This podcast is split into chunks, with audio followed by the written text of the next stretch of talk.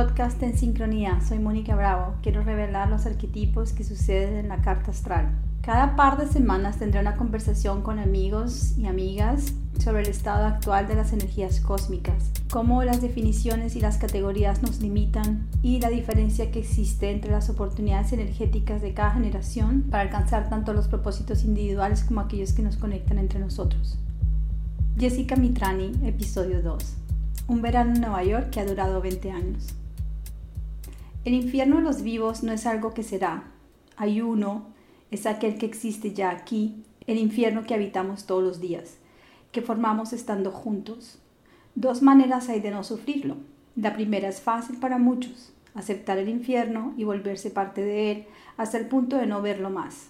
La segunda es peligrosa y exige atención y aprendizaje continuos. Buscar y saber reconocer quién y qué en medio del infierno no es infierno y hacerlo durar y darle espacio. Último párrafo de mi libro favorito de Italo Calvino, Ciudades Invisibles. Hola Jessica. ¿Qué Mónica? ¿Cómo estás? Bien, feliz de estar aquí contigo. Estoy feliz de estar contigo acá en Nueva York. Contémosles al público cómo fue que nos conocimos. ¿Hace cuánto nos conocemos, Jessica? Por ahí hace cinco años, por ahí, yo. Por ahí cinco años. Yo tengo una memoria así completamente divina de, de ti. ¿La puedo contar? Pues dale, pues. no, no, no. Siempre fue como que te conocí en una fiesta. Había mucha gente en la casa de alguien. Mucha, mucha gente. Y tú, yo no sé cómo lograste con un pañuelo eh, separar una sección de la casa, del apartamento con una pañoleta y pusiste VIP. Y yo me fui a preguntarle a todo el mundo quién es ella, quién es ella que además es guapísima, tiene el pelo más divino y sabe bailar. Oiga. Porque tú bailas divino. Entonces, que tengo un papá cartagenero. Exacto, exacto. Entonces fue muy increíble y desde ahí yo me acuerdo que después te invitamos a otra cosa y desde el momento que empezamos a hablar nos encarretamos. Nos encarretamos y ahora aquí estamos. Pero una de las razones por qué quiero eh, que hagas parte de esto es porque no solamente somos mujeres, venimos de Colombia, nos apoyamos mutuamente en nuestras carreras, pero también tenemos unos intereses muy similares. Nos gusta la idea de los arquetipos. ¿Tú, ¿Tú, qué haces así? Si puedes contarnos rápidamente. Eh, hago video o a veces eh, teatro y performances que tienen un componente audiovisual. Y ahora mismo estoy trabajando en una serie que se llama Crucigramista ya estamos haciendo la segunda serie. Son siete videos de siete minutos y curiosamente tratan, cada episodio tiene un arquetipo. El arquetipo de la Virgen, que es el arquetipo de los potenciales, el arquetipo de la Madre, el arquetipo de la visionaria, que incluyen las brujas, las locas, las chamanas, el arquetipo del self y así. Entonces, sí, lo que tenemos tú y yo en común mucho es hablar de este, de este tema de Jung, ¿no? Jung para mí ha sido súper importante precisamente en esta, en esta edad que tenemos, en mujeres de 50 años, que si estuviéramos en Colombia estuviéramos enterradas o una cosa así, o, ya, ya vuelando, pero no, o sea, es, es esta idea de, de cómo en, en, esta edad, en la mitad de la vida, uno oye los llamados del ser de uno, ¿no? Completamente, completamente. Y por ejemplo, es una de las razones por qué yo ahora estoy leyendo cartas astrales, porque uno viene muy condicionado por la cultura, por la religión, por el país, por el género. Los patrones de belleza. Exacto, todo eso que le hacen a uno que uno crea que eso es la realidad y en, y en realidad eso no es real. Entonces es muy interesante, digamos, poder prestar una um, oportunidad a otra persona que mire a través de los arquetipos que se presentan en, en su carta natal que hay unas posibilidades que son, yo lo llamo las polaridades que presentan, eh, los arquetipos siempre tienen otra polaridad, como se separa de esa condición yendo al otro lado, 180 grados y mirando el otro arquetipo y a partir de expresar ese arquetipo en el opuesto, uno puede realmente cambiar esa perspectiva. Para mí ha sido muy interesante prestar ese servicio a los demás. Claro, es que es elástico. ¿no? No, no son unas cosas rígidas, como, ay, este es el arquetipo, ¿no? Sino uno ve el arquetipo, uno ve lo opuesto y es la elasticidad de la cabeza de uno que uno como persona creativa tiene que también tener eso en cuenta. Es, bueno estar creativo con la vida de uno y con el crecer de uno, no solamente con el arte, ¿no? Claro, te voy a dar un ejemplo, un arquetipo, digamos, usando terminología de la astrología. El arquetipo, además, por ejemplo, para nosotros es importante. Plutón es el planeta que nos ayuda a evolucionar. Y tú y yo, y la gente que nació en los años 60, en el año 62, hasta el 68, 69, nacieron con Plutón en Virgo.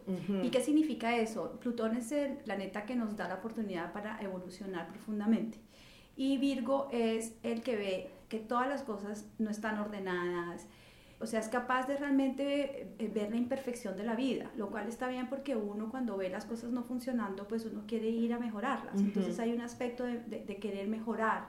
Y cuando lo pones al lado de la evolución, eh, somos almas que realmente queremos tener una mejor vida queremos comer mejor, queremos tener mejor educación, pero resulta que cuando no lo puedes hacer muy bien, te vuelves obsesivo y entonces empiezas a criticar demasiado y te empiezas a desilusionar porque no ves como que haya algo que funcione. Entonces, cuando miras astrológicamente, tú vas al signo opuesto que es Pisces y puedes dejar ir, o sea, como aceptar la vida como es y solamente enfocarte en lo que tú personalmente puedes transformar. Porque entonces así sí puedes cambiar la condición de una situación. Entonces, es interesante entender que todas las generaciones tenemos algo que contribuir. Nosotros estamos aquí para poder mostrarle al resto de los más chiquilines de que las cosas no funcionan. Los que nacieron en los años 70 están aquí para ver cómo van a armonizar sus relaciones con los demás. Los famosos millennials, que los adoro porque nos están enseñando la oportunidad de cómo disolver esas categorías. Cuando dijiste que Pisces está en el opuesto de... Virgo. Ah, de Virgo. Cuando tú miras, el, digamos que si tú miras el cielo desde abajo, desde la tierra, y tú te imaginas que es como una pizza partida en 12 raciones, cada una de ellas representa una parte de nuestra vida, que está, la parte de abajo representa toda la parte del ego, ¿no? Cómo tomo acción con instinto, cómo valoro, cómo me comunico, cómo necesito una seguridad emocional, luego cómo me expreso creativamente y luego llegas a la casa 6 que es Virgo y cómo realmente y me vuelvo más humilde y empiezo a ver los errores que no son porque me estoy preparando para poder compartir los mismos aspectos pero con pareja. Libra es yo estoy compartiendo contigo, Escorpión es bueno, vamos a compartir la platica y vamos a pelear por eso también. Mm. La 9 es las ideas pequeñas que me gustan se van a volver ideales y filosofía. El 10 es la carrera, el 11 es cómo me acepta la sociedad y entonces puedo colaborar y contribuir al común de una manera turística. Y la última es el último viaje que es Pisces, es cómo me vuelvo y me reconecto con el espíritu. Porque mm. nosotros venimos de espíritu y volvemos al espíritu. Y eso es, digamos, el vacío que siente mucho el ser humano. Es linda esa imagen que dices tú, imagínate tú acostada viendo el, el cielo, porque es cierto, o sea, la astrología es ante todo, o primero que todo fue una experiencia estética, ¿no? Porque cuando no, no, había, no había nada, no había video, no había ningún medio, eh, simplemente el reflejo de nosotros, ¿no? Me parece interesante que tú también eres artista, ver el punto de vista estético de la astrología. Claro, es súper bonito porque yo le decía a alguien hace poco en una lectura, yo le decía que ser artista era algo muy importante porque un artista puede entrar dentro de sí mismo con todo un lenguaje, sea abstracto, figurativo, sea un escritor, un cantante, un performer, y puede entrar en esa parte y trae desde el inconsciente, trae al consciente una revelación es algo que está sintiendo, es algo que está eh, viendo, escuchando y que viene con algún tipo de información para que el resto del mundo pueda reconectarse. Entonces hay un papel muy bonito de ser artista. Y muy paralelo con las lecturas que tú haces astrológicas, es un, un paralelo muy bonito. Claro, yo lo veo, yo estuve, digamos, no analizando, pero sí tratando de sentir muchísimo cómo podía yo traer hacia este lado del arte una acción que es la lectura de una carta astral. Más que separarlo, quería integrarlo. Y, y, estuve todo este año tratando como de, de masticar esa sensación y decir, bueno, ¿qué, es realmente lo que estoy haciendo? No tanto a nivel formal como, bueno, sí, yo te llamo por, por Hangout y, y, hacemos la lectura, pero más qué significa en el gran todo de qué parte expresiva mía está siendo canalizada en el acto de leer una carta astral, que simplemente es una lectura de arquetipos.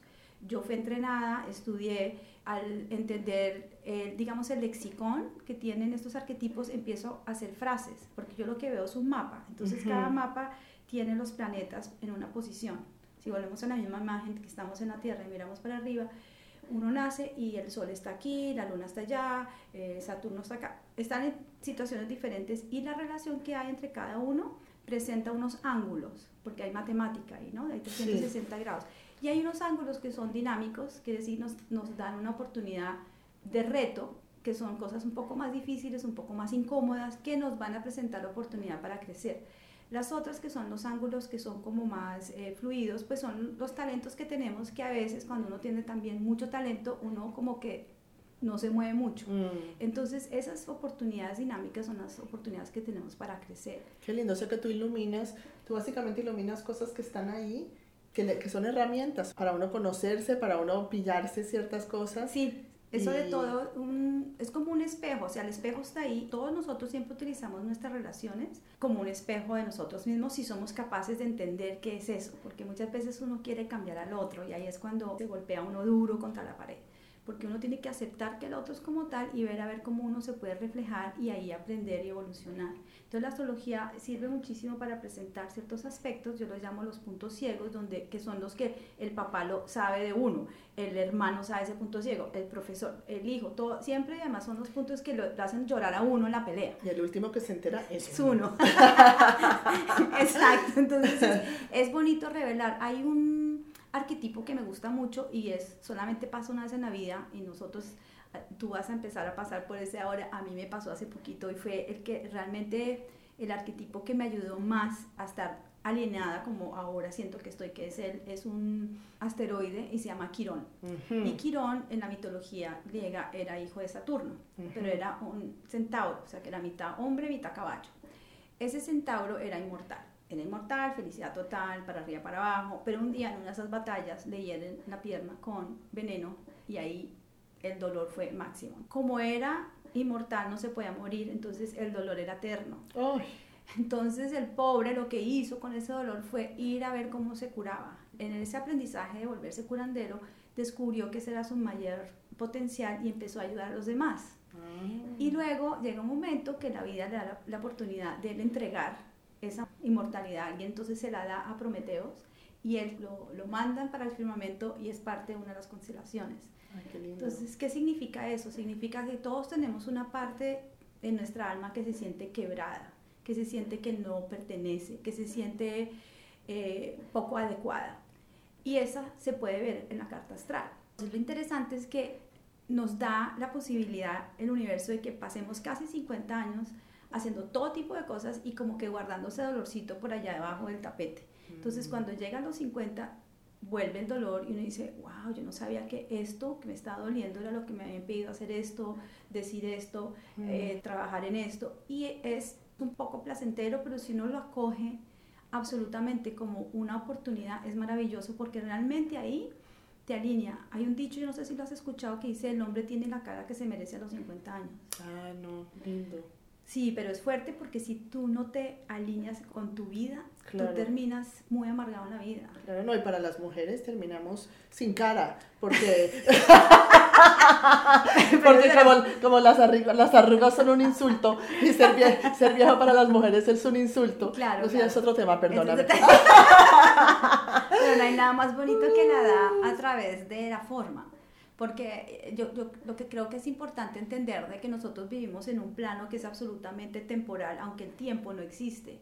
Pero la única manera que nos recordamos que estamos vivos es a través del paso del tiempo. Y el paso del tiempo no se podría percibir si no es el paso de una mm, decadencia, o sea, digamos celular, de que te vas muriendo poco a poco. Porque si fuéramos eternamente jóvenes, nunca sabríamos apreciar la vida en sí, que tiene sus momentos que son especiales y que la experiencia de cada momento es importante. Entonces Sí. hay que vivir en el presente. eh, Yo en- tengo curiosidad de verme la cara. ¿Sí? Sí, sí, tú- sí. pero mira a tu abuela. Sí, sí. mira a tu abuela. Sí, sí, y ya total. sabes más o menos. Así es por donde voy, pero es lindo eso. Claro, es bonito y aceptarlo y aceptar que uno es vulnerable, porque yo creo que la parte más difícil hoy en día, tanto para ser hombre o mujer o ser humano en el planeta, es pensar que ser vulnerable está mal, que es un error. Claro. Y resulta que la vulnerabilidad lo vuelve a uno fuerte. Sí, la vulnerabilidad y de- de- del paso del tiempo que viene también pues con, con la maravilla de la experiencia, ¿no? De- Completamente. sí, es- eso es muy lindo. Yo uno, una uno- vez- uno no solo se está volviendo viejo, o sea, si uno de verdad hace la tarea, la experiencia te da todo. Claro, yo una vez hice una obra porque a mí, por ejemplo, el tema de la vulnerabilidad me ha gustado muchísimo y me parece, digamos, como materialidad algo muy interesante de explorar. En parte de mi obra siempre es tratando de entender este mundo material, porque Sí. yo estoy en espíritu, pero igual estoy, digamos, Claro. viviéndolo materialmente. Como en el 2010, ya no me acuerdo, 9 o 10, cuando hice la obra de, de Italo Calvino, de las ciudades que estaban proyectadas, yo decidí, yo hasta entonces siempre estaba usando vidrio y acrílico, pero lo ponía siempre en la pared. Y yo me acuerdo sentir que yo quería hacer una obra que estuviera en la mitad del espacio, que fuera de vidrio, pero que el vidrio no fuera templado. Y yo quería que, que, el vidrio tuviera una vulnerabilidad y que la gente siempre sintiera que se iba a romper. Y la gente decía, ¿por qué no lo haces con templado? Yo decía, porque la vida, nosotros no estamos templados. O sea, nosotros nos podemos morir mañana. Absolutamente. Y esa es, esa es la fortaleza de entender la, la, vida, es entender de que tú te puedes morir en cualquier momento, entonces tengo que vivir totalmente el momento. Sí, la fragilidad. Sí. Claro, y después hay momentos como, por ejemplo, cuando te separas o te divorcias Claro. o, o pasas ciertas cosas donde te das cuenta que la vida no es como tú pensabas, que a mí me pasó, eso fue mi gran aprendizaje Mm. los 50. La vida que yo me había imaginado tener no era exactamente la que pensé o la cual me había acomodado mentalmente y me había casi puesto muy cómoda y pasaron una serie de cosas, entonces termino separándome después de 19 años y me volví muy vulnerable y decidí, bueno, ese es el momento de, de realmente mostrar esa vulnerabilidad, porque si yo la muestro, no la tengo que esconder, y si no la escondo, entonces no tengo miedo. Claro. Y entonces esa, esa vulnerabilidad te hace fuerte. Qué lindo, qué bien. Moni, vayamos un poquito atrás, si quieres, porque me parece que como estabas hablando antes de o sea, el acondicionamiento, la educación, eh, todo lo que nos forma a nosotros. Y me acuerdo una, una historia que me habías contado, una de las cosas que más te marcaron es, es la muerte de tu padre. Y, y de ahí tu casi que rompimiento con, con la religión. Claro, nací en una casa que era un poco paradójica porque la que era realmente religiosa era mi abuela. Mi mamá supuestamente iba a ser monja, pero no lo fue. Y entonces ella guarda, digamos, una distancia con la religión y nos deja muy abiertos. Pero obviamente la abuela cada domingo, bueno, ya fue a la misa, de que fue el sermón. Entonces mi mamá nos dejaba misa y se inventaba cualquier cuento. Entonces se, se, muere mi papá cuando tengo ocho años, que fue una historia así bastante triste. Él se fue a comprar cigarrillos, no vuelve. Eh, hay muchos nervios en la casa porque nadie, pues en esa época no había celulares, no había Facebook, no, o sea, no puedes preguntarle a nadie. Y mi mamá, que siempre ha sido una persona como muy calmada y tranquila, era como, no, pues él tiene que volver, ¿será que se le olvidó? O sea, como siempre como unas hipótesis súper raras. Y nosotros ahí, bueno, ¿qué está pasando? De hecho, no estábamos en la casa, estábamos en la casa de alguien más, entonces volvimos a la casa, ¿será que se le olvidó? O sea, que esas preguntas eran un poco raras y ya uno ahí se da cuenta que algo que no va. Entonces, al día siguiente, eso fue en enero, me tocaba dar como el primer día al colegio, entonces nos mandan al colegio. ¿Tú ya Aquí, sabías que sí. algo estaba raro? No exactamente que se había muerto, No, pero no. había algo raro. Entonces ya cuando yo estoy en el colegio, ya nos llaman la- eh, las monjas, yo estoy en un colegio de monjas americanas, y me dicen que tienen que llevarnos a la casa de alguien, de la profesora de, de religión, de lo que sea, a mí y a mis dos hermanas. Y yo, ¿pero por qué? ¿Dónde está mi papá? Mi papá no llegó a la noche. Entonces empezaron a hablarme de Dios, del cielo, todo. Y dije, no, no, no, no, no. Por favor, claridad. A mí, dígame las cosas. Entonces me dijeron, bueno, sí, la verdad es que su papá se murió. Y yo casi me muero porque ¿cómo se le ocurre a mi mamá uno mandarme donde las monjas, dos, a las monjas decirme, o sea, me sentí completamente abandonada, mis hermanas lloraban, bueno, eso fue una tragedia total. Entonces, una vez pasó el entierro y todo, como a los dos o tres días, yo le dije a mi mamá, tenemos que hablar, esto no va a funcionar. Y me dijo, ¿de qué estás hablando? Le dijo, el colegio, este sistema no me funciona. Entonces, te hago una propuesta, me voy a ir a, te voy a proponer tres colegios donde ya sé que no hay religión. Entonces voy a presentarme para el próximo año y tú me cambias de colegio. Y ella me dijo, lo que tú digas. Entonces nunca más volví a la iglesia, nunca, o sea, yo rompí ese día con la iglesia bastante. Pero qué bien que tu mamá te escuchó. O sea que básicamente tu, tu resentimiento fue que estas mujeres te empezaron a decir que, que tu papá estaba en el cielo, que tu papá... Correctamente, sí, me estaban diciendo, porque yo pregunté, porque esa es, eh, digamos, esa parte es muy importante, porque toda mi búsqueda personal, que después se aclara muchísimo en mi obra, es una búsqueda de dónde está mi papá. Porque obviamente cuando está vivo, pues está vivo, está ahí, está en la casa, está en el cuarto, está en la oficina. Y se muere y uno dice, ok, ya se murió, pero entonces ¿dónde se fue? O sea, no, que está en el cementerio, no, pero ¿cómo así? Pero ahí abajo, abajo, y, y, y empieza uno con esa imaginación tan increíble que uno tiene a, a darse cuenta que pronto eso no existe. Entonces, cuando me dice que él está en el cielo, yo digo, pero ¿cómo así? ¿Cómo se fue? ¿A qué horas? ¿En qué vuelo? O sea, ya como de verdad, dígame la verdad. ¿Y cómo saben que está en el cielo? Eh, lindo, y fíjate, volvemos a lo mismo, ¿no? Eh, te dicen las monjas, tu, tu, tu padre está en el cielo y bueno, entonces eso ya de ahí ya informa que tú estabas, ya tenías que mirar para arriba de todas formas, tenías que mirar a las estrellas.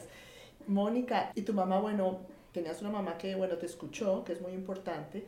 Eh, pasémonos un poquitico de años, cuando empieza entonces tu búsqueda de otros sistemas, tu búsqueda de las cosas que no eran evidentes, sino que tenías que un poco indagar un poco a ver de dónde, de dónde te agarrabas para tú poder entender el, el mundo. Claro, yo empiezo, yo descubro la, la biblioteca de mi papá, que era una persona que leía muchísimo, gastaba todo el tiempo como en, un, en su estudio, estaba todo el tiempo leyendo y descubrí que tenía, solamente básicamente leía filosofía.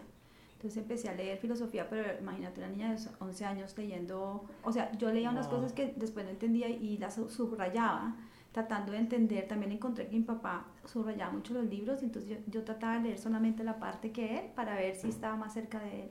Pero entonces sí, sí hubo una búsqueda como muy existencial y yo siempre digo, buscándolo a él me encontré a mí. Mm. Y había otros temas que me gustaban, la astrología, el I Ching, me compré el primer libro de I Ching una vez en el aeropuerto yendo para Caracas, no sé cómo lo vi, me pareció la cosa más rara y dije, este, ese libro todavía lo tengo conmigo, es uno de los libros que he cargado conmigo toda la vida. De hecho, después hice una obra con el I Ching y el I Ching me ha informado muchísimo. ¿Tú no eh, tienes ninguna historia? Eh, era chiquita. Uy, Dios mío. Digamos, ¿cómo fue tu crecimiento con la religión? Porque pues tú naces en una religión, pero tienes que vivir en un contexto de otra religión, en un país. Sí, o sea, exacto. Colombia 99% católico. Mi familia, ambos padres pues son nacidos en Colombia, pero yo soy de inmigrantes, de inmigrantes judíos, de un lado eh, eh, de Rumania y del otro eh, Turquía, vía Europa y luego Colombia. Entonces mis padres en realidad nunca tuvieron una educación judía ni religiosa. Eh, mi madre fue al colegio francés, mi papá estuvo en varios colegios en Cartagena em, y cuando, tuvieron, pues, cuando nos tuvieron a nosotros ellos se sentían como tan de pronto desinformados o, que nos metieron al colegio hebreo. Eh, entonces yo, yo crecí en el colegio hebreo, pero también crecí muy, muy sospechosa de la religión. Yo me acuerdo que cuando yo era chiquita, mi primer sueño cuando yo tenía como cinco años. Y yo me acuerdo haber soñado en la casa de Dios. Ah, qué lindo. En la casa de Dios y estábamos comiendo todos, todos, todos como en un gran banquete. Y yo le conté a mi mamá el sueño y fue un sueño muy, muy, muy místico, muy poderoso. Y en esa época, una tía mía que tenía 15 años siempre me llevaba con todos sus amigos adolescentes y Jessica tenía para preguntarle a Jessica sobre Dios. Todas esas cosas se reprimen. Claro, completamente, pero por ejemplo, tú, el trabajo que haces ahora, porque uno realmente, toda esa parte que uno es ahora, uno siempre la tuvo. Así es. Entonces, toda esta parte que, de tu interés sobre el género, el interés eh, sobre los arquetipos, ¿en qué momento te empiezas a dar cuenta que eso es una señal que es para donde tienes que ir? Sí, o sea, yo pienso que yo, como te digo, bueno, era, primero era muy filosófica, siempre preguntándome, bueno, siempre preguntaba mucho, mi mamá siempre decía, mamita, ¿de dónde saliste? Porque yo era muy una persona, muy, una niña muy curiosa. Yo creo, no, yo al principio estaba fascinada con la psicología. Me encantaba Freud, me encantaba Lacan, todo eso, hasta que no, no era suficiente. Y en Jung encontré un balance entre la filosofía entre la psicología y la palabra espiritualidad, que como yo fui al, al, colegio hebreo y la espiritualidad yo la asociaba obviamente con religión, eh, tenía mucha ambivalencia hacia cualquier cosa institucional. Fue cuando empecé a leer a Jung, como a los 27, 28 años, sin atreverme a profundizar, ¿sabes? Porque me daba un poco de miedo. Yo no entiendo que ese miedo es porque yo todavía no estaba lista. A los 40 fue cuando empecé a, a dejar el psicoanálisis, empecé acercarme mucho, bueno, a rituales, digamos, con plantas que fueron muy importantes para mí, como el peyote, ayahuasca, porque yo necesitaba estar en contacto con esa parte trascendental mía. Y hoy en día a los 50 puedo decir que esa parte también está integrada y que para mí lo psicológico y lo espiritual es parte del mismo, de un mismo espiral, ¿no? Completamente interesante lo que dijiste ahí con la espiritualidad, porque es algo que yo muchas veces cuando leo cartas y sobre todo a público latinoamericano, es explicar un poco la diferencia en lo que es espiritual y religioso, porque son dos cosas completamente diferentes. Yo siempre, así haciéndolo como muy cómico, muy ligero, siempre digo que la religión tiene más que ver con un grupo de gente que tiene unas ideas similares y que se organiza porque hay uno que pues dice yo tengo la casa, entonces nos reunimos cada ocho días, entonces dice bueno, pero hay que comprar café, bueno, entonces hagamos una vaca y empiezan a pedir plata y entonces ya después de la casa no cabe la gente, entonces vámonos, alquilemos una más grande y así, así, así terminan haciendo un ritual cada ocho días, hablando lo que les gusta y luego hay uno que siempre le gusta hablar más, entonces va a predicar y el otro va, convence al otro amigo para que vaya, entonces se vuelve una religión. Eso para mí es la religión, pero no tiene nada que ver con la espiritualidad. Porque la espiritualidad es más una conexión que tú puedes tener con algo que es absolutamente subliminal, como puede ser un atardecer, como puede ser ir a un museo y ver una pintura de Rothko, como escuchar un concierto de música clásica y sentir la resonancia de la música en tu alma. Eso es la espiritualidad. Y por mucho tiempo se ha metido la misma palabra en el mismo frasco y lo, se vende de tal manera que uno, si ya tiene una percepción más allá, uno sale corriendo. Yo por eso hoy en día me encantaría un día estar en paz con las monjas, pero por ahora pues es... Sí. y lo lindo de Jung es eso, ¿no? Que Jung, Jung toma eh, mucho del cristianismo, Jung toma mucho de todas las religiones y recupera el símbolo de las religiones. Ya entiende uno por qué las religiones han durado tanto. Pues es que han durado tanto porque hay algo en nuestra psique que responde a esos símbolos. Entonces eso me ayudó también mucho a mí digamos, a entender un poco la atracción de muchas personas porque apela a una necesidad que tenemos todos. Eso me aclaró, me aclaró mucho eh, el tema de la religión y ya soy menos combativa, digamos, porque puedo entender eso, pero sí eh, yo me he encargado toda mi vida de buscar mi propia espiritualidad y de poder compartirla con la comunidad en vez de tener una comunidad que me diga qué es lo que, un dogma, ¿ve? A mí nada de dogmas, a mí yo no quiero que nadie me diga cómo es el cielo ni cómo es el infierno. Yo tengo la responsabilidad de encontrar mi propio infierno y mi propio cielo, digamos. Claro, lo que pasa es que a lo, a lo largo de la historia hay un cierto tipo de almas que quieren ser dirigidas. Y pues ahí cada loco con su tema, como dice mi mamá. cada loco, pero hay cierto tipo de almas que queremos tener una experiencia y es, esa experiencia es, es, una experiencia espiritual porque es auténticamente de uno.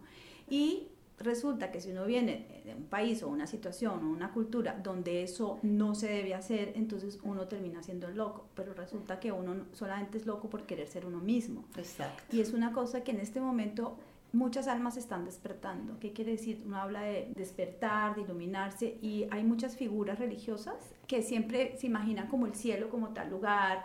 En el judaísmo está, está bueno, el Corán, que es lo que están haciendo la gente para llegar al cielo. Entonces, hay una parte muy interesante hablando de Jung también, porque él es el primero que trae, digamos, al occidente una información que es completamente ancestral, como el I Ching, como la astrología, y él lo pone con, con un lenguaje contemporáneo, eh, europeo, que uno puede identificarse, porque quieras o no, pues nosotros hablamos el idioma europeo y entendemos el tiempo de la manera como los europeos nos lo dieron, o sea, no es como el oriente. Mónica, sí, definitivamente yo pienso que, que Jung para las dos ha sido súper importante como norte para nuestro crecimiento personal. Y precisamente el nombre de esta serie de podcast que tienes tú lo sacaste de, de una de las lecturas de, de, Jung, ¿no? Sí, del término de synchronicity, que en español creo que es sincronía. Me fascina la definición porque es algo que realmente yo estoy segura que él vino con esa terminología, pero está muy basado en el budismo. El Buda no enseñó nada, solamente dijo que para poder eh, obtener la iluminación uno tenía que realmente entender que el sufrimiento era una idea que no era real y dio un parámetro, entonces le dijeron, ¿cómo lo hiciste? Y dice, no, pues yo me, me, puse bajo un árbol y me puse a observar.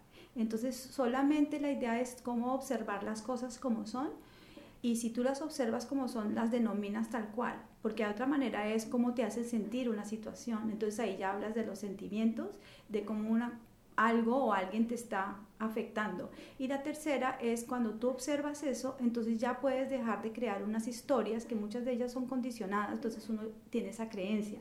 Cuando haces este trabajo de observación, tú ya puedes determinar si lo que estás viendo es una cosa blanca o negra, o si esa cosa blanca o negra te está haciendo sentir de una manera, o eso me está creando otra idea. Entonces, cuando tú puedes lograr hacer este ejercicio y encuentras que hay una visión en eso, o sea, encuentras como un, ah, eso es lo que eh, yo decía que era una sincronía, porque son como dos cosas que pasan a la vez, que no tienen ninguna relación y que te hacen tener como, ah, es, una, es más que una conciencia, es algo que es completamente significativo en, en, ese momento. Y eso se adquiere cuando estás observando.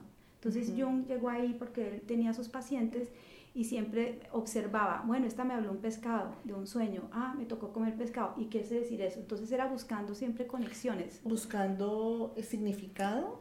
Sí, pero uno no puede buscar el significado en la sincronía, sino que uno encuentra el significado a partir de una coincidencia. Y es algo que viene como una observación, es casi como una visión. Es cuando realmente no te pasa que a veces estás buscando una cosa, pensando en algo, buscando una solución, luego te vas a montar en bicicleta y es como, ¡Ah, ya, eso son momentos sincrónicos, porque son momentos que tú estás tan tranquilo contigo que vienen de la fuente, cuando te vuelves y te reconectas. Hay veces cuando uno piensa mucho, uno no, no lo obtiene, pero se va a trotar o hacer girotónico, alguna cosa, y te sale. Eso es lo que realmente es sincronía. Lo increíble de Jung es que él trae a este lado prácticas que son milenarias. y, y, las trae y las traduce y además las aplica en su propia psicología. Por eso es tan increíble. Así es. Envejecido bien Jung. Las teorías. Sí, no, eres completamente contemporáneo. muy contemporáneo.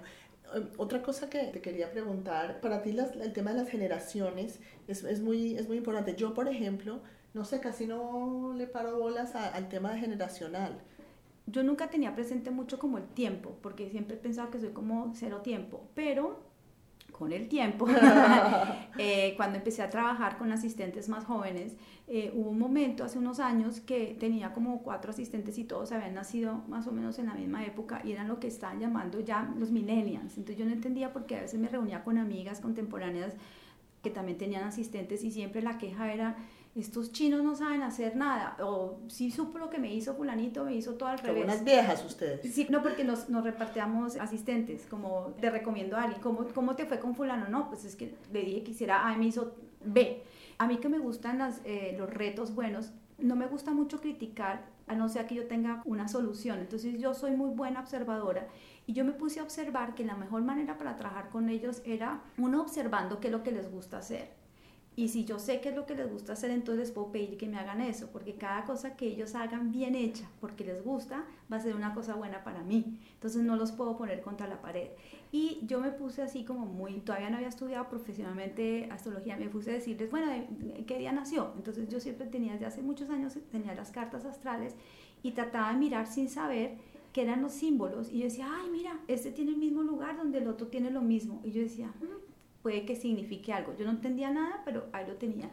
Y me empecé a dar cuenta que tenían algo muy en común, que me confundía mucho porque decían que eran esto, pero al otro día decían que eran otro. Tenía un asistente en especial que siempre me decía, tengo una idea buenísima, te la puedo contar. Y yo le decía, claro, después de nuestro trabajo, quédate.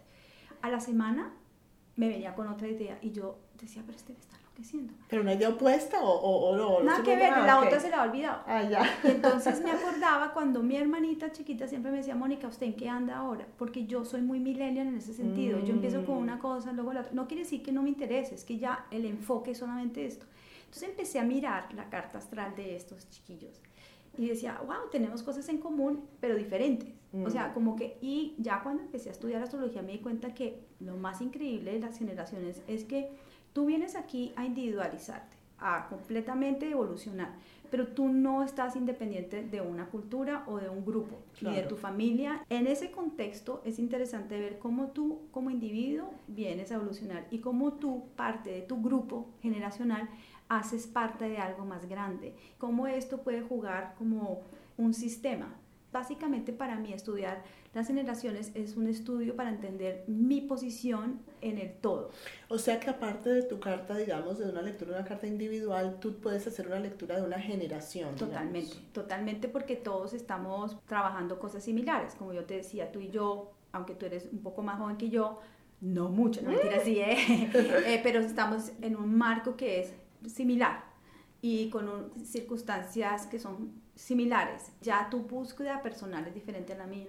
Y hay, y hay momentos que cambian. Yo, por ejemplo, con la gente de los años 70, 75, 77, hay cosas que yo no entiendo absolutamente porque ellos están en una búsqueda completamente diferente. Entro en más eh, acuerdo con los de los 80 para arriba, casi finales, a principios de los 90, porque sí entiendo mucho lo de la disolución de las categorías y quiero ayudar entonces quiero prestar ese servicio como cuénteme qué podemos hacer. Yo me volví muy productiva en el taller cuando yo les digo, dígame qué quieren hacer, me vuelvo facilitadora. Y ahí entonces empieza una sinergia y ahí es cuando tú puedes trabajar súper bien.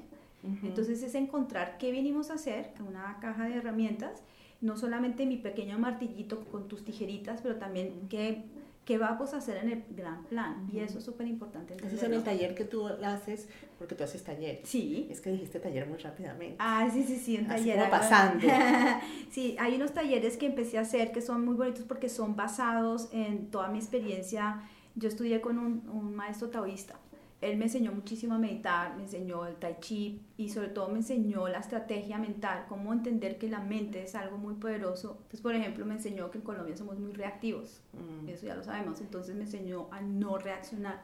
Y yo cogí todas esas enseñanzas también con la parte budista y, y observación y una parte muy mía y creé unos talleres que son talleres como para ayudarte a ti personalmente, a la otra persona que está haciendo el taller, a partir de la carta astral y la manera de como, como yo observo que la persona es, que encuentre una propia metodología, porque yo no quiero que repitan lo mío, a mí me funcionó lo mío porque fue mi búsqueda.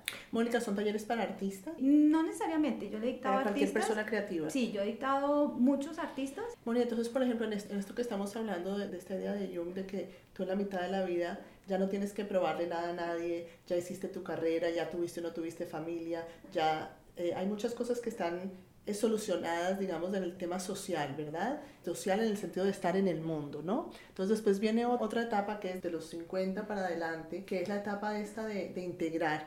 Jung ve la, la individuación no como una como una totalidad, ¿no? Y coger todas esas partes fragmentarias. Entonces, digamos, tú ahorita lo que estás haciendo, en, practicando es parte de Mónica, que es astróloga, la, la trae al, al, mundo del arte, no la tiene guardada ya en un armario.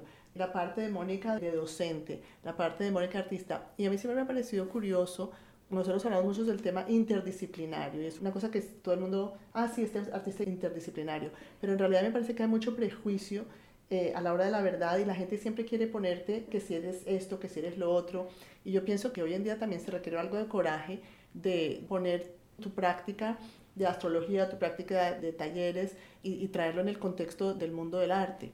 Claro, yo creo que es importante entender que cuando alguien dice algo de alguien o sobre algo, nunca tiene que ver con lo que está hablando, tiene que ver con su relación hacia eso. Entonces, uh -huh. cuando alguien te quiere definir, no tiene nada que ver con lo que tú haces, tiene que ver con que esa persona tiene una limitación y no entiende que tú eres una suma total de todas las partes. Entonces yo tengo una crítica muy grande, muchísimo en los últimos tiempos, tanto el mundo intelectual como el mundo comercial quiere que tú te, les des una frase para que ellos puedan venderte la idea o, ellos hacer una tesis sobre algo.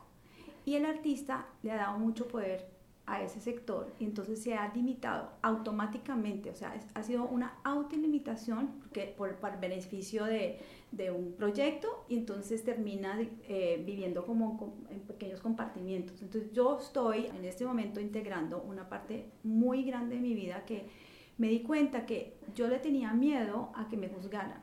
Y resulta que la primera persona que se estaba juzgando y se estaba limitando era yo. Entonces ha sido este año como un, un florecimiento y decir, no, yo voy a ser esta persona. Si otras personas tienen problema con mi, digamos, florecimiento así completamente desbordado, ese no es problema mío, ese es problema de cómo me ven a mí. Y eso quiere decir que no estoy alineada para estar en ese grupo. Entonces, en vez de irme a acomodar, porque es lo que uno hace mucho a veces para complacer, uno va y se acomoda a lo que ya está, a la religión, al matrimonio. No, uno tiene que venir y ser uno mismo y luego la historia, la gente se tiene que acomodar o no a uno. Y es cuando yo creo que sí. es una parte que, que, lo hace a uno sentir bastante libre. Entonces yo me siento muy plena en este momento. Obviamente me queda mucho por hacer. Lo que yo aprendí con Tai Chi es que tú trabajas con energía. Es que si tú gastas la energía que tienes eh, a disponibilidad empujando, es la misma energía que tú puedes hacer algo creativo al estar aceptando. Entonces yo decido ya en mi vida que yo no tengo que empujar o rechazar nada porque esa es una energía que estoy botando. Y yo lo que quiero es ser muy productiva con la energía que tengo. Entonces yo ya simplemente no, no tengo que esforzarme, sino que yo soy. Y si no se da, es igual, porque va a haber otro espacio, otro momento, otra situación que va, va a presentarse para que yo pueda hacer. Uh. Mónica, ¿y tú piensas que uno escoge a dónde nacer o tú piensas que es un accidente? ¿Qué crees tú? Yo creo que el destino es algo que uno escoge, porque yo creo en otras vidas, eh, creo en la reencarnación y uno escoge las situaciones que son absolutamente perfectas, que están basadas, digamos, en retos muy grandes para uno poder evolucionar. Mónica, ¿y tú crees que, por ejemplo, la verdad estoy en Colombia? ¿Cómo te ha marcado? Mm, yo por mucho tiempo no quería vivir en Colombia, desde que tengo razón siempre me quería ir. Y tengo una conexión rara con Colombia porque me, me gusta mucho la idea de ser colombiana, me fascina todas las cosas que le da a uno eh, haber crecido en Colombia, lo, lo, recursivo que es uno, lo divertido, o sea, ver las cosas con cierta ligereza, a pasar de la tragedia. Yo creo que eso es, un, eso es algo muy bonito que tenemos. Pero igual cuando yo estoy allá físicamente hay algo que me ahoga, físicamente no puedo estar ahí. Entonces, las cosas que más me hacían falta, yo soy la colombiana que nunca me vas a, a escuchar que me traigas eh, o arepas o cosas así, porque no, hay gente que... Se que encarga el equipo. Exacto, cosas así, bueno, pues de pronto unas brevas, pero yo no vivo pendiente de eso. Entonces, pero sí añoro muchísimo la naturaleza.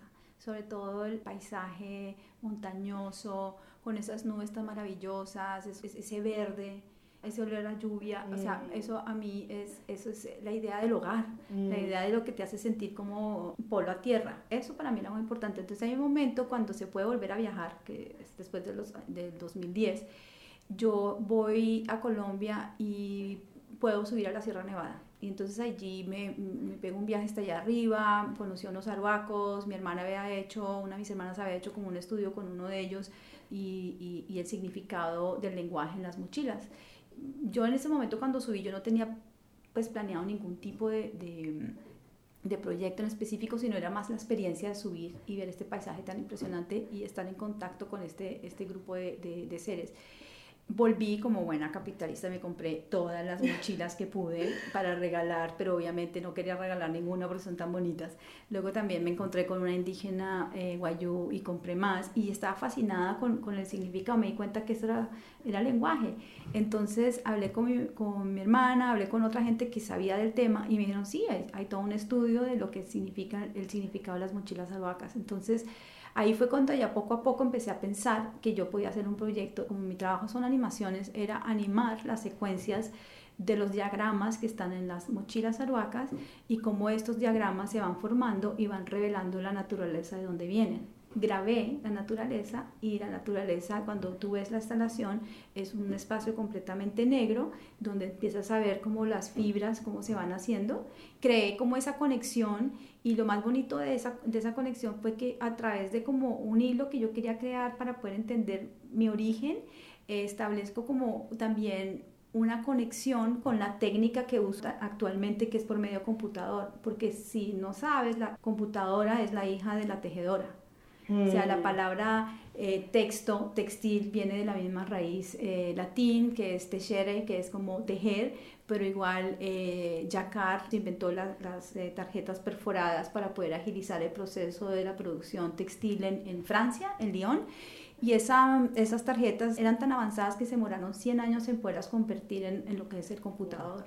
Entonces es muy importante como una búsqueda yo siempre estoy buscando algo, o, dónde está mi papá, entonces me lleva a, otro lugar más filosófico. Eh, ¿Por qué nací en Colombia? Voy a buscar la razón de estas mochilas y eso me lleva a encontrar como el origen de la técnica que utilizo, porque yo casi todo, casi no, pues todo pasa por proceso de computador. O sea, yo hoy en día estoy haciendo cosas más manuales, pero en realidad todo mi proceso viene con eso.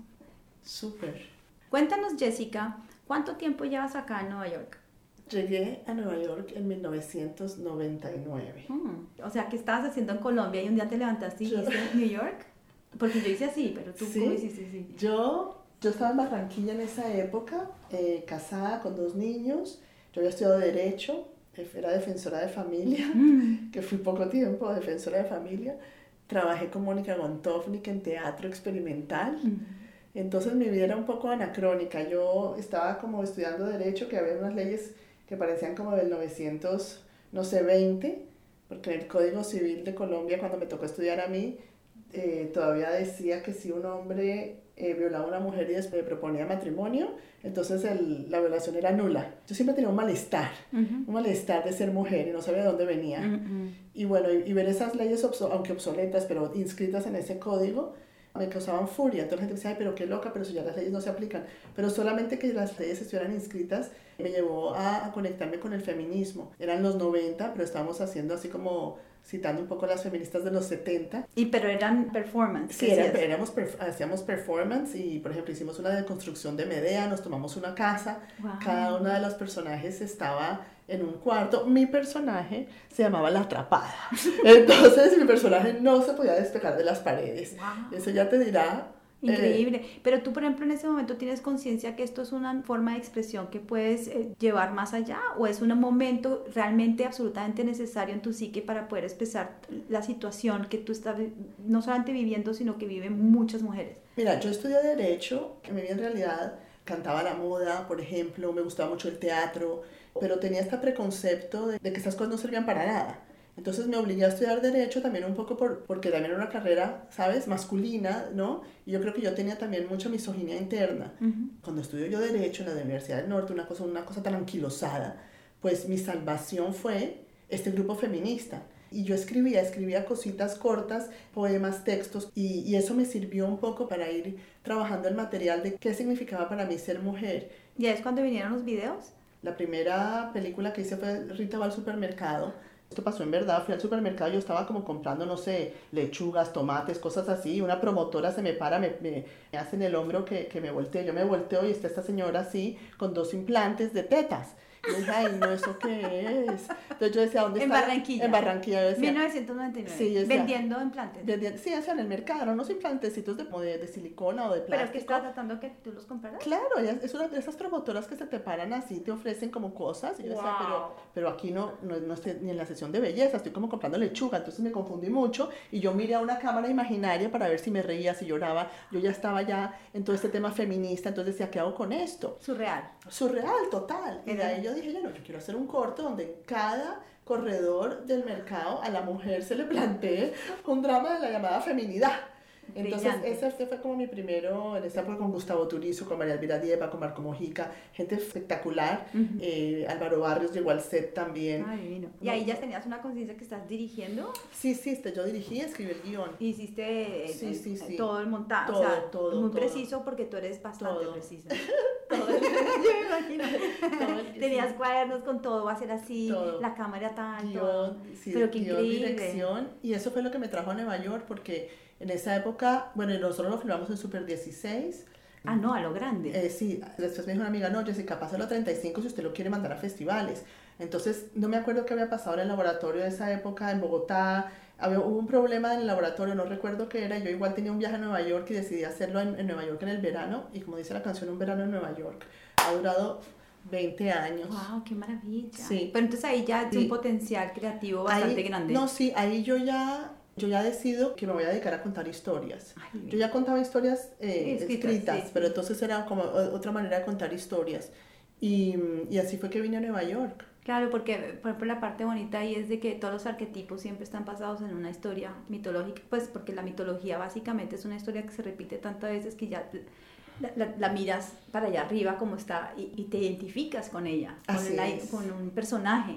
Con Así un es. personaje. Y esto entonces vuelve otra vez a, a lo de lo que estás haciendo ahora en Brasil.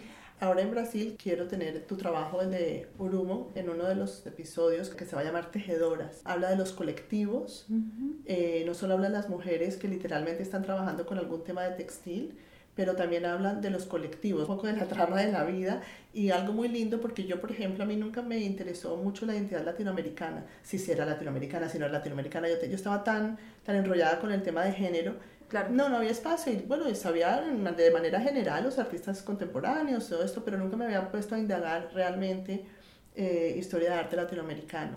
Estos episodios me han dado la oportunidad de meterme en el tema de América Latina. Entonces, ver, por ejemplo, feminismos indígenas y cómo para las mujeres indígenas es tan diferente que para las mujeres europeas, donde, donde para las mujeres indígenas el cuerpo femenino es una extensión de la tierra. Ujú. Entonces, por ejemplo, por eso es que son tan duras todas esas políticas de extracción, porque no es solamente una- un violentamiento a la tierra, sino a las mujeres. Y desgraciadamente las estadísticas dicen que en todos los lugares donde hay minería y, eh, y este tipo de, de, de extracción, se violan a las mujeres también. Mm. Entonces es muy interesante cómo empezar a ver los- el tema de feminismos comunitarios, el tema de feminismos ecológicos, ¿Cuál es la propuesta, según las feministas, de cómo sería un mundo mejor?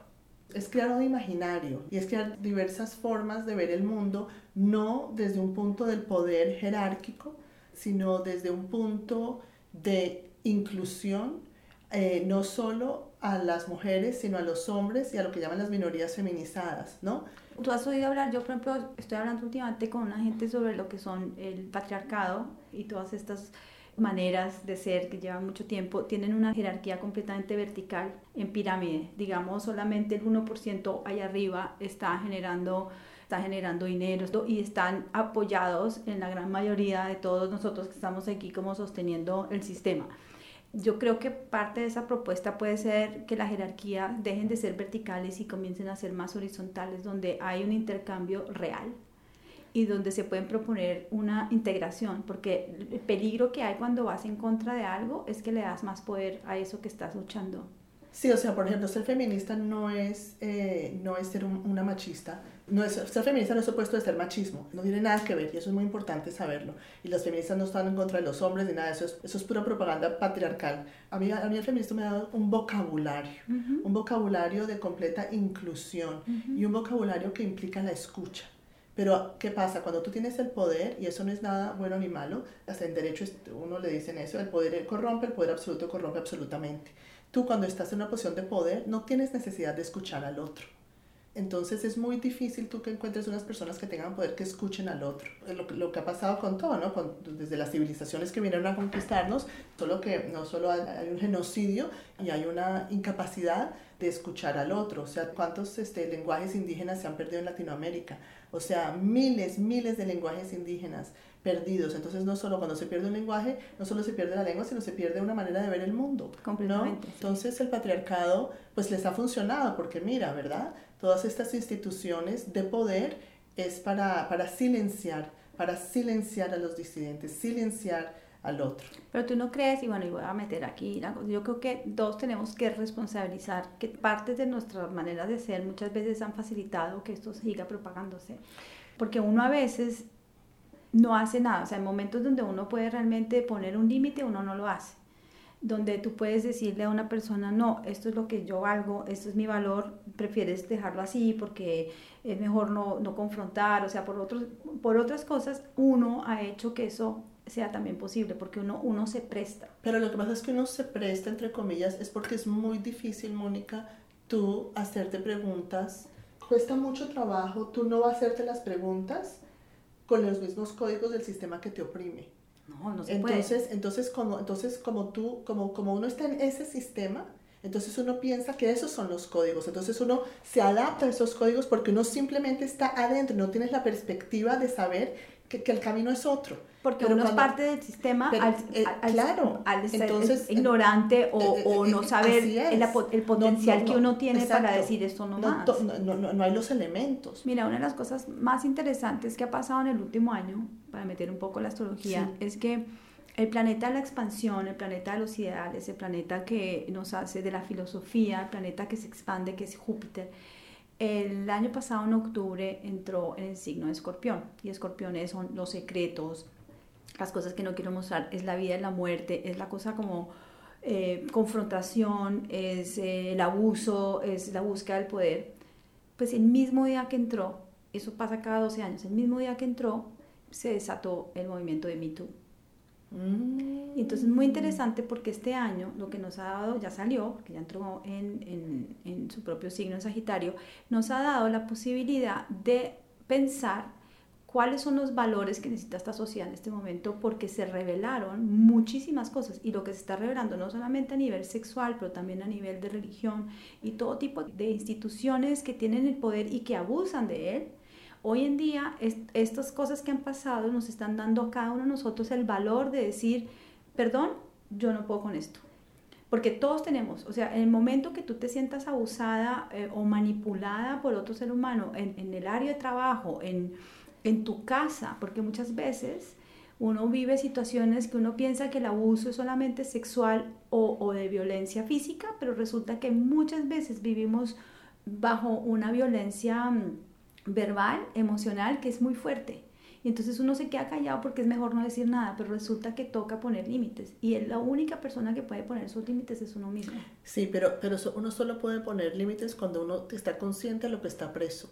Y entonces eso, eso es la labor, ¿no? La labor uno de, de, de escuchar al otro y de que cada uno se emancipe a su tiempo, a su espacio y, a su manera. Yo no puedo llegar a decirle a ninguna otra mujer de otra cultura, ay, es que eso es así porque es otra forma de imperialismo y es otra forma de vallazamiento. Completamente, pero puede... Uno puede hacer su trabajo. Uno puede hacer su trabajo siendo uno mismo y haciendo, cambiando ese paradigma. Así es. Esa es la parte que es adquirir conciencia de que estos, digamos, la condición que tú y yo tuvimos cuando nacimos, que fue similar, un poco diferente, la hemos podido transformar porque hay algo dentro de nosotras que hizo que nos viniéramos al, acá, a este lugar tan divertido, y, y, poder no solamente desarrollar nuestro trabajo, pero poder servir de inspiración a otras mujeres, a otras personas para decir, sí se puede. Sí, sí claro, uno tiene que empezar con uno mismo. No primero, uno va cambiándose uno y va cambiando el mundo, cambiándose uno y cambiando el mundo. Pero para mí, la solidaridad entre las mujeres, la comunicación entre las mujeres es, es, un acto político, poner nuestros cuerpos en la calle, ahora lo que está pasando en Argentina con Ni Una Menos, con Nosotras Proponemos. Hemos estado hablando de lo mismo durante muchos años, Mónica. Esto no son nada... ¿Tú qué piensas? Podemos hablar de un tema que es un poco eh, difícil en Colombia. ¿Tú qué piensas de los reinados? Ah, los reinados, bueno, acabo de acordar esto que lo voy a, lo voy a tener en mi programa. La señorita eh, Perú, el reinado de Miss Universo de Perú de, de 2017, cuando cada una de las mujeres hablaba que decía, ay, yo soy fulana de tal y vengo de esta región, cada una de las, de las concursantes decía estadísticas, ya sea sobre violencia de género, ya sea sobre violación, ya sea sobre feminicidios. Entonces ahí es cuando yo digo vive el reinado. Yo no creo en las cosas blanco-negro. ¿Cómo hacemos un reinado ahora que sea diferente al 1950? ¿Cómo se utilizan esas plataformas? ¿Y cómo se puede subvertir las cosas? A mí me encanta subvertir. Yo prefiero subvertir, infectar, que las cosas estén mejor. Tú lo puedes ver que, que puede ser una oportunidad de adquirir cierta conciencia si la persona que está ahí puede, puede y quiere utilizarlo. Yo creo que la idea genial sería cómo volver estos reinados en el 2018. ¿Qué significa ser una reina en el 2018? ¿Qué significa ser mujer? Con, con, un, con, un, con un Me Too, o sea... Pero para eso, como decías antes, hay que tener más conciencia, o sea, hay que, hay que hacer un trabajo personal. Pero yo sí creo, yo soy optimista, yo, y, y, más que optimista, soy como una persona que siempre ve el potencial de, de evolución en, en, todos los seres, porque el universo en sí está en expansión constantemente, con nosotros y sin nosotros seguirá expandiéndose. Entonces, eso da una posibilidad de que si uno se monta en, la vibración alta, de pronto puede ir para arriba y si te quedas en la vibración baja, pues lo único que te va a pasar es que te vas a quedar allá abajo y no vas a evolucionar. Entonces, y, yo, y yo creo que desde el feminismo se han empezado a contar otro tipo de historias. Es que, bueno, cuando la gente añora otros tiempos, pues añora otros tiempos que estaban contados por hombres blancos y ricos. Pues, ¿cómo no vamos a añorar esos tiempos? Pues, si, si, uno empieza a leer la historia desde todos los otros puntos de vista, vamos a saber que ningún tiempo fue mejor que este. O sea, la gente, se está, la gente no se está muriendo de la peste, o la gente no, o sea, la, la, esclavitud, pues... O sea, ¿tú cómo ves el futuro? ¿Cómo te ves tú ahora a los 50 años, habiendo vivido lo que has vivido, teniendo la sabiduría que ahora tienes, teniendo todavía las ganas de seguir creando? El futuro, yo casi no, no, no yo no pienso mucho en el futuro inmediato, yo pienso casi como en décadas. Para mí cada década ha sido, o sea, por ejemplo, los 20 me dediqué a tener mis niños, me casé, los 30 estaba pensando, bueno, ¿cómo me puedo quedar en Nueva York? Eh, que, es que era la ciudad donde en ese momento yo podía crecer, podía, podía ver cultura, podía... Era, para mí era, una, como estar en una universidad, tanto en artes visuales como en artes de performance. Yo aprendí mucho, mucho, mucho en esta ciudad todos mis años 30.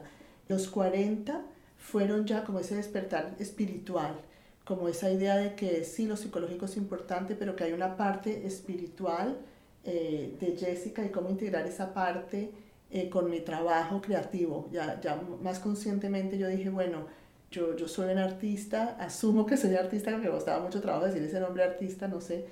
Y los 50 yo pienso es esta capacidad de amor que nunca he tenido antes en, en, en mi vida.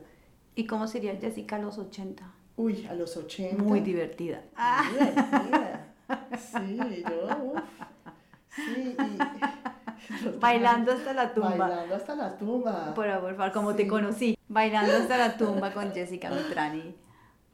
Moni, entonces tú me estabas contando que eso me encantó cuando te apareciste, te apareciste como a los no sé a qué edad tenías con, con astrólogo en casa. Como nueve años, sí, qué increíble, esa historia es increíble. Todas las cosas que uno es hoy en día ya tenían una marca muy profunda y uno le da risa, pero es, es genial, ¿no? Yo creo que eh, después de que se muere mi papá, bueno, muchacho, yo siempre fui una gran lectora, me gustaba mucho encerrarme en mi cuarto a leer porque me daba una mm, libertad máxima a la imaginación de poder eh, relacionarme a estos mundos imaginarios, me gustaba mucho leer y pertenecía, no sé si te acuerdas que había como un club que se llamaba Héctor, era como el círculo de lectores. El círculo de lectores. Y a mí me llegaba me llegaban los libros y todo, pero en un momento no había todos los, los, títulos que yo quería. Entonces en un momento le digo, mami, está en la feria del libro, voy a ir. Y mi mamá, bueno, vaya. Entonces, mami, plata, porque pues, yo era autónoma hasta donde podía decir. Entonces me voy para allá, mi mamá no viene, entonces me manda con el conductor, no sé qué. Yo llego allá, doy la vueltica, me compro uno, dos, tres. Y hay un señor, en, no sé, seguramente en el único lugar que había de cosas esotéricas, hay un señor tendría 50, 55 años, y tiene un libro rojo, ¿usted qué hace? Me dice, no, yo soy astrólogo. Y a mí esa palabra era como, wow. ¿Y qué hace? No, yo leo cartas astrales. ¿Me la puede leer? Y me dijo, pero usted tiene plata o algo así. Le dije, no se preocupe, léame la carta. Entonces me, me, me la lee ahí porque yo creo que le pareció muy divertido que yo, un piojo así de chiquito, diciéndole todo eso. Entonces al final le dije, vea, la verdad es que yo la plata no la tengo conmigo. Venga conmigo y mi mamá le paga en la casa. O sea, tú te imaginas hoy en día llegar con un señor. Lo meten a la cárcel señor. A todos, a mí también por loca, al chofer, a todo el mundo, a mi mamá. Llegamos a la casa y él tenía un libro rojo que eran las efemeridades, que eran los cálculos de una lista donde salían todos los planetas y uno hacía el cálculo de la carta a mano, con una reglita, con un compás. Y él me entrega ese libro, mi mamá le paga, mi mamá, ella ya no sabe qué hacer conmigo. Mi mamá yo creo que me dio mucha libertad porque sabía que si me limitaba yo me iba a saltar mm. eh, cualquier limitación. Entonces me decía a que todo sí, siempre y cuando sea algo educativo. Y ahí ya había plantado esa semilla de la astrología, que años después yo vengo a estudiar astrología, bueno, consigo a un astrólogo que fue mi primer astrólogo, que fue increíble, Camilo Lleras, que en paz descanse, un hombre increíble, artista, hoy en día ya está parando muchas bolas, gracias a Dios, fotógrafo formidable, pero él tuvo también un momento en su vida donde él eh, decide incursionar por la astrología, yo lo conozco en los años 90, me vuelvo muy amigo de él, él siempre me decía, él me decía Moniquilla, me decía Moniquilla, usted va a ser astróloga, y yo, ay, qué va, léame esa cosa. Y yo siempre iba una vez al año a Colombia y me leía, por ahí tengo los cassettes porque él me grababa todo en cassette, y desde el, desde el 90 me hacía mi carta astral con él, él, él se murió en el 2007, el día que se murió supe que se estaba muriendo en ese momento fue una cosa muy fuerte porque él, él estaba conmigo, o sea, yo siempre que leo una carta yo sé que él está conmigo que en los 90, 97, 98 me metí en el Open Center y estudié astrología un año. Pero yo, digamos que había estudiado, pero lo usaba para leer mis propios códigos. Yo siempre estaba buscando qué estoy haciendo acá, especialmente desde que se murió mi papá. Entonces yo decía, para, pues para hacerlo bien. Entonces la astrología era como este camino. Y ya hace como el año pasado conseguí a un profesor y empecé a hacerlo privadamente, entonces dije, bueno, esta vez sí lo voy a hacer y ahora ya pues leo cartas astrales, pero sí, es una historia. Pero qué lindo, o sea que fíjate, la cosa es eso, ¿no? Uno tiene una esencia, ¿verdad? Uno tiene una esencia y de pronto en este momento es como volver a conectarse con eso y seguir en esta espiral, ¿no? Sí. En este espiral. Es súper bonito, mira, ya hay veces cuando leo cartas astrales de personas que están, digamos, un poco, no perdidas ni desesperadas, pero que sí quieren un poco de, de guía y, me cuentan, yo siempre les digo, ok, cierra los ojos y dime cómo era Jessica a los nueve años y dime exactamente qué era lo que estabas deseando, porque si vamos ahí vamos a encontrar lo que Jessica quiere hacer hoy en día, si, si, si no lo has podido lograr. Porque uno ya sabe de pequeño, uno ya sabe todo, uno sabe lo que le gusta, lo que no le gusta, y ya uno, los papás lo ven a uno y ya saben... Ah, yo quiero pensar que yo todos los días estoy agonizando en la cama, pero no por mórbida ni nada, sino, por, vivir por, por, por, exactamente, no quiero dejar nada para para ese momento. No hay que toda hora, Mónica. Toda linda. ¡Woo! ¡Woo! Gracias, Jessica. Ya.